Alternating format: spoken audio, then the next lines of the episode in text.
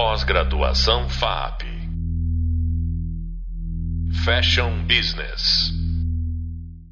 Oi, gente, tudo bom? Aqui é Marília Carvalhinha, eu sou professora e coordenadora dessa pós-graduação e hoje a gente vai trazer um assunto super importante que é como que o calendário do varejo de moda afeta todo o planejamento da cadeia produtiva.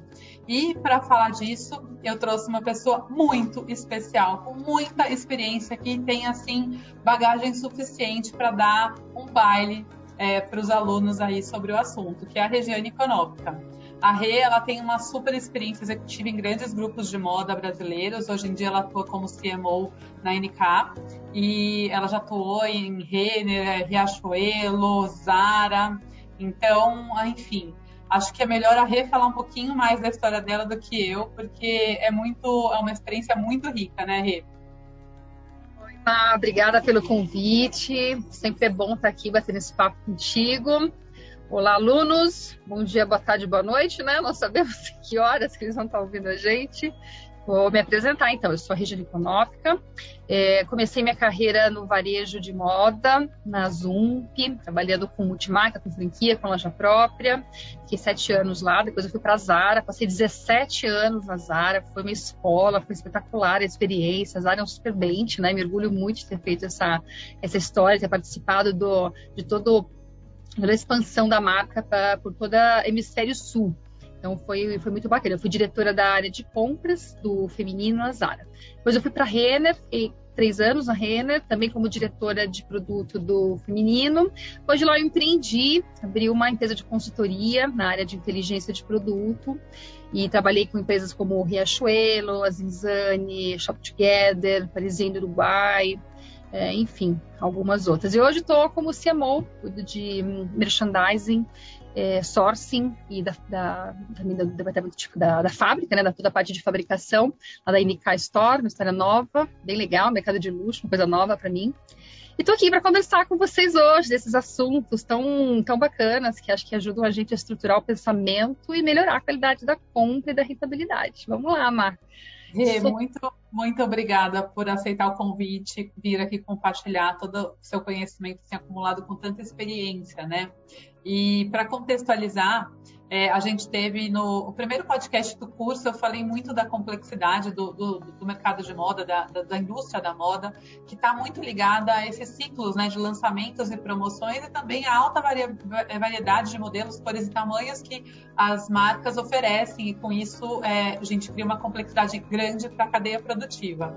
Então, é, eu queria que você falasse um pouco primeiro sobre como essa alternância de ciclos, né, e essa organização do mercado em lançamentos e liquidações, ela afeta o planejamento nas empresas de moda.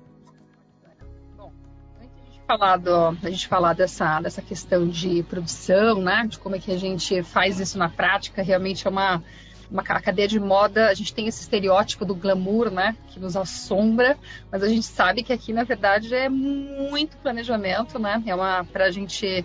É, a gente conseguir dar conta disso, existe um trabalho de preparação bem importante, né? Sempre digo assim que moda, ela é quanti mais quali. Aqui no Brasil a gente tem, no Brasil acho que no mundo em geral, acho que não é só daqui do, do nosso país, a gente acaba ter, trabalhando muito a, a parte do, do quali, né? Nós, nós somos muito criativos, a gente gosta da moda, a gente está sempre ali na questão do bom gosto, que é bem importante também, do design, a gente se atenta muito para o design, mas nós somos, assim, um pouco menos rígidos com a questão de planejamento, né? Então, assim, antes de tudo, antes de tudo começar, eu sempre digo que é importante a gente se atentar, porque a gente precisa estruturar a compra, a gente vai falar de números, vai falar do quanti primeiro, né? Então, o que eu queria chamar a atenção, uma é, são duas coisas que a gente precisa ter. Primeira coisa é um calendário, né? A gente trabalhar um workflow, é a gente olhar qual é o nosso ciclo de trás para frente. Então, para eu lançar uma coleção de verão lá no dia 1 de agosto, 1 de agosto eu tenho que entrar com a minha, com a minha produção, ela tem que estar entrando, né, uma, uma boa parte dela para fazer o lançamento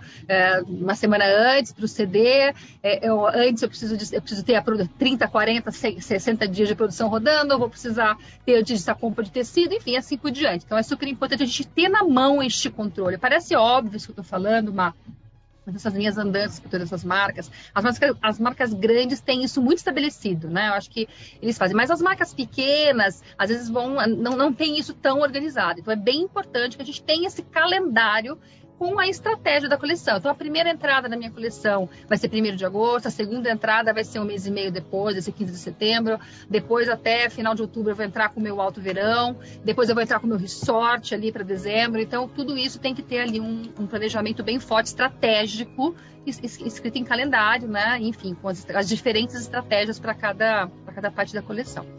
Mas eu queria chamar a atenção para o ATB, né? Então, feita a estratégia, o calendário, a gente precisa controlar estes números, né? Então, a gente precisa saber onde a gente aposta e onde a gente não aposta, porque tem coisas né, que a gente vai com força, queremos apostar, vamos fazer que a gente já conhece o histórico, né? Histórico é muito importante, é, mas a gente precisa controlar as coberturas de estoque também, por categoria de produto, olhar o que. Não, vamos apostar.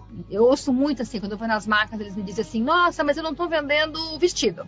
A minha, pergunta, a minha primeira pergunta sempre é: mas que vestido você não está vendendo? É vestido de malha, é vestido de plano, é vestido de jeans. E aí a gente vai descobrir que às vezes ele está arrebentando de vender, está sem estoque de vestido de plano e está com estoque absurdo de, de vestido de malha. Então é importante ter essa visibilidade, né, que a gente tem no ATB.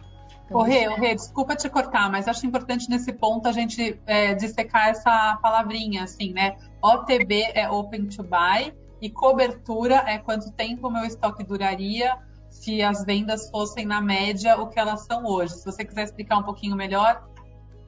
Bom, o ATB ele é o nosso painel de controle, né? Então, dentro do ATB a gente controla várias coisas. Eu vou controlar, uh, bom, qual é a minha meta de venda, qual é a cobertura de estoque que eu tenho, né? Ou seja, esse produto que eu tenho vai durar quanto tempo se eu continuar do mesmo ritmo de vendas. Né? Então, se eu tenho uma camiseta que eu tenho é, eu tenho que estar sempre que olhando, assim, é, vendendo neste ritmo, quanto é que eu vou continuar tendo esse produto. Se meu produto está previsto para durar é, três meses e eu demoro para fazer uma produção três meses, eu falo, opa, se eu não comprar agora, daqui três meses eu vou estar sem produto. Né? Então, a cobertura é um índice muito importante para gente. E aí tem outros índices, né, Mar? Markup, melhor ainda que controlar markup, a gente controlar a margem do produto, né? Às vezes a, a margem é um pouquinho mais difícil de apurar, então, pelo menos a cobertura de estoque, ela dá um bom, ela dá um, ela é um bom guia para a gente entender como é que a gente está, como é que a gente está trabalhando, né? Então, é, eu não consigo olhar né, para uma compra sem pensar em ter primeiro esse calendário, depois a gente ter esse OTB né, muito bem estruturado, é, para a gente conseguir partir aí sim para um planejamento de, de produção. Muito legal, é muito importante isso que você falou. O pessoal olha a moda de fora e pensa que é só comunicação, que é só estilo. E moda, na verdade, é muito mais planejamento, número, gestão de rede de fornecimento. Assim, o resultado depende muito desses fatores, né? E, e foi muito legal você ter aberto esses conceitos. Alguns deles eles vão também ser ensinados em mais detalhes em próximas disciplinas. Então, tem uma disciplina só de custeio e precificação, a gente vai falar bastante de margem de markup, e é legal que o aluno já comece a se familiarizar com essas palavrinhas tão importantes né, para o nosso setor. E daí, compreendendo que para fazer esse planejamento a gente precisa efetivamente de calendário de OTB, depois vem uma próxima parte que é a gestão da rede de, de fornecedores, né, das formas de fornecimento. Então, eu queria que você falasse, você que já teve muita experiência em, em, em setor, em empresas com, com características de fornecimento super diferentes. Eu queria que você falasse quais são as possíveis né, formas de, formatos de fornecimento é, e como mais ou menos eles funcionam. São muitas combinações, né, Mar? Então, assim, a gente basicamente a gente tem a, a compra do importado do nacional, mas dentro desse importado e nacional cabe um mundo, né? Então, quando eu falo de importado, eu destacaria para você o PL, né, que é o Private Label, né, que é eu contratar uma fábrica para fazer um produto acabado para mim, né? Então eu vou até uma fábrica, posso ter uma fábrica na China, por exemplo, e posso normalmente com o meu desenvolvimento, né, essa fábrica produz para mim esse produto e eu importo isso com a minha etiqueta, né? Então eu Regiane vou lá e compro para a loja da Regiane uma marca com uh, um, um produto feito especialmente para mim também, assim, dentro dessa área, fala, Regina, mas é sempre você que desenvolve o produto? Muita gente que faz o que a gente chama de picking também, né?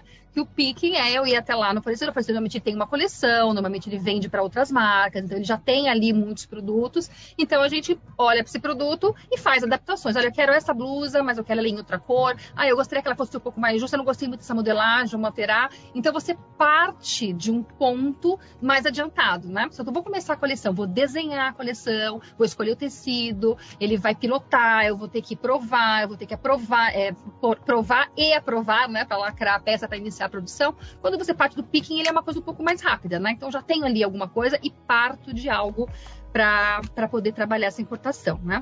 É, a gente também acho que vale a pena destacar a questão das multimarcas, né? Por exemplo, a NK História de Trabalho, nós temos uma parte do mix que ele é feito que é multimarca, né? Nós temos a NK, que é a marca própria, mas muitas, a gente tem muitas marcas. A gente tem Paco Rabanne, Chloé, é, enfim, um, um, monte de marcas que é, nós compramos. Então, a gente importa isso e vende dentro da, dentro da nossa loja com um conceito de multimarcas, né? E também outra coisa que é bem importante é a importação de tecidos, né? Porque para quem tem produção própria, a parte de malharia a gente consegue comprar muito no Brasil, é tranquilo. A parte de jeans você compra super bem no Brasil. Mas quem, quem produz muito plano, por exemplo, tem ali uma, uma parte importante da compra que ela é importada, porque o Brasil ele não é um país assim de muito plano. Quase todo o nosso tecido ele é importado, quase todo não, mas uma boa parte do tecido ele é importado. Então essas marcas que têm essa produção própria aqui no Brasil Brasil, muitas vezes a produção é nacional, mas o tecido é importado. Então você tem aí um nível de complexidade maior se você tiver que importar o tecido, né? Você tem que escolher com antecedência, a tua cartela de cores tem que definir com muita antecedência, você compra o tecido, importa, ele chega aqui para só são Normalmente, agora a gente está com esse problema todo de logística, inclusive acontecendo desde a pandemia, que está gravíssimo, inclusive, né? Então, um, um, uma importação que levava 60 dias, hoje está levando 90, 120. E isso com, com, é mais complexidade para o nosso negócio, tem que decidir com, com mais antecedência, né? Dentro do nacional, a gente tem o que a gente chama de PA, né? Que é o produto acabado. Então eu posso ir lá no fornecedor e comprar produto acabado. Então eu vou lá no fornecedor de jeans, por exemplo. Jeans é que é, é dificilmente uma, uma marca, se ela não for jeanseira, fabrica o seu próprio jeans, né? Ela realmente compra porque são muitos produtos químicos, a lavanderia é uma coisa super sensível. Então, normalmente, quem compra jeans e não é jeanseiro, não tem fábrica própria, né? E quem fabrica jeans, normalmente não fabrica malha, porque realmente é, é muito, é muito específico muito diferente, né? Então a gente é, trabalha dentro do acabado, você vai lá e se desenvolve a coleção, mesmo, mesmo processo, né? desenvolve a coleção de PL, mesmo sendo produto acabado, eu estou fazendo um PL, que é um private label, estou desenvolvendo uma coleção especialmente para mim. Né? E tem muita gente, e aí você compra esse produto já pronto. E aí tem também essas ah, ah, algumas empresas que têm fabricação própria, né? Quem tem a fabricação própria, eu vou dar dois exemplos bem diferentes, tá? Então, por exemplo, a Riachuelo. A Riachuelo tem uma fábrica gigantesca, né? Que é a Guararapes, que é uma das maiores fábricas do Brasil. É praticamente uma cidade. A Guararapes, ela produz quase tudo. A Guararapes só tem uma fábrica em Fortaleza que é só de jeans, então, assim, é, um, é, uma, é um centro fabril de jeans. A gente, eles têm outra fábrica gigantesca em Natal, que faz a parte de malha, faz plano. Eles têm as máquinas de estamparia, eles têm bordados, eles têm. É um mundo, gente, é uma cidade, é um negócio apaixonante. Eles fazem quase tudo internamente, tá? O que é um, é um modelo bem comum no Brasil. Essa verticalização não é tão comum no Brasil. Normalmente, o que as marcas têm é, por exemplo, o caso da, da NK. Uh, ela tem um mix. Ela tem, por exemplo, jeans, ela compra produto acabado, Uh, tricô também, que é uma outra indústria também super específica. Se o produto acabado, o tecido plano ele é feito em fábrica própria. Essa fábrica própria ela pode fazer o processo inteiro, como é o caso da Guararapes, ou ela pode usar, ela pode fazer uma parte. Né? Então, por exemplo, no caso da NK, nós cortamos tudo internamente, desenvolvemos a modelagem, desenho. Então, quando a gente faz desenho, modelagem, pilotagem e corte, tudo dentro de casa. Aí as, algumas coisas a gente costura fora. E aí a gente contrata aquele que a gente chama de facção. Então, a facção, ele só costura. A facção, elas são empresas menores, né? Então, é, tem facção que é um pouco maior. Então, a facção, ela pode ir lá e comprar o próprio tecido. Mas, quando a gente chama de facção, normalmente eles já são menores, né? É, então, eu posso comprar o tecido, mandar para eles, e aí é uma, basicamente uma contratação de mão de obra, né? Que é, que é, bem, é bem comum né, dentro do nosso mercado. E acho que aí também, uma, uma coisa que não, não, foi, não foi o que a gente falou, mas eu acho que é uma coisa que vale a pena a gente chamar a atenção, ah. é a gente fugindo do tempo já, né? Não tem problema. É, é o compliance, né? Que é uma, é, uma outra, é uma outra face da moeda, porque quando você contrata essas cadeiras terceirizadas, né? Quando você terceiriza a tua produção, você tem responsabilidade sobre o que você está produzindo fora. Então, você fala, ah, não, mas a fábrica não é minha. Se a Sim. tua etiquetinha está lá dentro, a responsabilidade é sua também. Então você Sim. precisa ter essa responsabilidade de compliance, de entender Sim. se essa facção, se esse fornecedor que faz o seu produto acabado, né, que faz o PL, ele cumpre as leis, se ele está dentro dos estándares de mercado. É legal, é legal é legal você ter trazido esse tema assim espontaneamente, porque na verdade é, mostra o quanto que essa preocupação com compliance, que para o aluno talvez não está acostumado com esse termo, ele é uma área que cuida da gestão de riscos, né? Então ele vai avaliar se toda a cadeia produtiva está dentro de, de padrões de conformidade, tanto legais quanto de justiça social e tudo mais. E, e, e, é legal que você trouxe espontaneamente, porque mostra o quanto que uma pessoa que está lá encabeçando áreas de produto e de produção numa marca está de olho nessa, nesse fator. E a gente tra vai trazer, Reda, no próximo módulo, né, no próximo grupo de podcasts, até o Edmundo, que é presidente da diretor da BVTEX, então ele vai falar um pouco sobre isso. É, e também depois, lá para o final do curso, a gente tem duas disciplinas de sustentabilidade que também vão trazer essas questões, porque realmente hoje em dia é uma questão, um problema, né, uma questão global. E cada vez mais o consumidor está cobrando as marcas, né, por é, mostrar a idoneidade, a gestão, a questão sustentável do ponto de vista social e tudo mais, né? Então, Três letrinhas que ninguém, a gente não pode mais deixar de falar, né? Que é ASG, né? Ambiental, Social e Governança, todas as marcas. E assim, acho também é legal a gente falar, Má, que assim, às vezes a, é, eu escuto assim, ah, não, mas a minha empresa é muito pequena. A SG, ele nasce da cultura Sim. da empresa. Pode Sim. ter qualquer tamanho, mas é Sim. é super importante que você, desde que pequeno, desde, mesmo empresas pequenas, estabeleça essa cultura de preocupação, de ter um compliance e ter uma moda responsável, né? Acho que tá todo mundo aqui hoje buscando uma moda responsável, né? Devolver para a comunidade, cuidar das nossas pessoas, enfim que é, uma, que é um grande desafio, né? Então, assim, para fazer uma recapitulação dessa, desses vários termos que você falou, então, para tentar ajudar o aluno depois a voltar no podcast, ouvir de novo e se estruturar mentalmente, a Rê separou em duas frentes, né? No importado e no nacional. Nas duas existe a opção de comprar o produto acabado, é, no caso do importado, você vai fora e escolhe ou desenvolve junto com um fornecedor fora do Brasil, é, mas ele se responsabiliza tanto por comprar todos os materiais quanto por produzir e te entregar pronto. No Brasil é análogo, você também desenvolve pela tua cabeça com, seu, com a sua capacidade de criativa e o fornecedor executa ou ele dá algumas ideias e você adapta e executa e te entrega o produto prontinho. Nos outros modelos que não são em produto acabado, o, o fornecedor compra o tecido ou pelo menos uma parte dos, dos materiais e é, ele faz segundo as suas orientações. E em muitas empresas, elas têm, algumas empresas, na verdade, não é tão comum, algumas empresas fazem produção própria, e aí também tem meio que dois modelos. A produção própria completamente verticalizada, ou seja, a empresa faz tudo, como é o exemplo da Guararapes, a gente tem outros exemplos, a Ering tem uma, uma parte da produção que é é própria, a Malve é uma grande indústria verticalizada, mas não é tão comum na maior parte das marcas de varejo, é raríssimo ser totalmente verticalizado. O Brasil ainda tem um pouquinho disso, tem países do mundo que tem menos ainda. E, e, outra opção é você ter uma fábrica que tem corte, tem a separação, tem a remate, tem passadoria, mas a costura em geral, pelo menos parcialmente, é terceirizada para as facções, certo, Rê? Resumir direitinho? E, é, e assim, as empresas é, usam e abusam desse, desse modelo, né? Então, é, dessas, dessas várias é, possibilidades de modelos. Então, Riachuelo, que tem fábrica própria. A Zara, por exemplo, aqui no Brasil, ela é totalmente, era totalmente terceirizada. Quando você olha a Renner, Renner não tem, a Renner tem zero fábrica própria. Eles têm um departamento super bacana de tanto o departamento de compliance quanto o departamento de apoio a fornecedores também, que é outra coisa bem legal, que eles ajudam os fornecedores a crescer junto com eles, porque, claro, dependem da cadeia produtiva. Né? E aí eu queria que você fizesse, assim, em poucos minutos um apanhado das diferenças que você enxerga é, dentro das empresas nessas várias modalidades de fornecimento, né? Até você estava comentando, você falou uma, uma, coisa outro dia, achei interessante sobre a Zara, que nem tudo é tão fast assim. Então, é, eu queria que você falasse um pouquinho sobre isso para o aluno conseguir ter essa perspectiva das possibilidades, mesmo das variâncias, né? Aquelas, que, das possíveis variantes de, de tempo, de lead time que, que a gente consegue obter.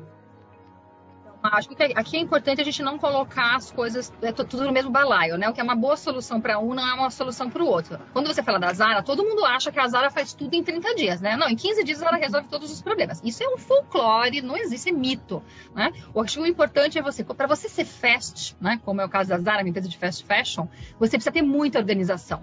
Então você, por exemplo, é, não adianta eu achar que eu vou ter um blazer com tecido importado, que demora muito tempo para ser costurado, que tem um forro X, então uma preocupação. Isso não sai em 30 dias. Isso ele é comprado lá normalmente com 30, 60, 90 dias, 120 dias. Então existe uma preparação para esse modelo. Ah, um modelo de camiseta é outro mundo. Camiseta eu tenho tecido no estoque, tingido, nas, já, já dou para eles, eles os lap dips, né, as amostras de cores para o fornecedor. O fornecedor já, já dou para ele uma previsão de demanda. Então, olha, vou precisar de mais ou menos Reserva para mim 100 mil metros de branco, 50 mil metros de rosa, 80 mil metros de preto. E aí a gente vai dando somente os cortes, né? Então, assim, vai vendendo e você vai repondo. Então, aí você consegue fazer em três semanas uma reposição. Mas, assim, é importante entender que dentro da mesma coleção tem produtos que levam muito mais tempo e tem produtos que levam é, menos e mais. E mesmo dentro dos modelos também é muito diferente. A NK tem um ciclo super longo, porque é um Sim. produto de luxo, feito é, de algumas coisas de forma artesanal. Os tecidos são quase todos importado. Então a gente tem um calendário muito mais longo, até um,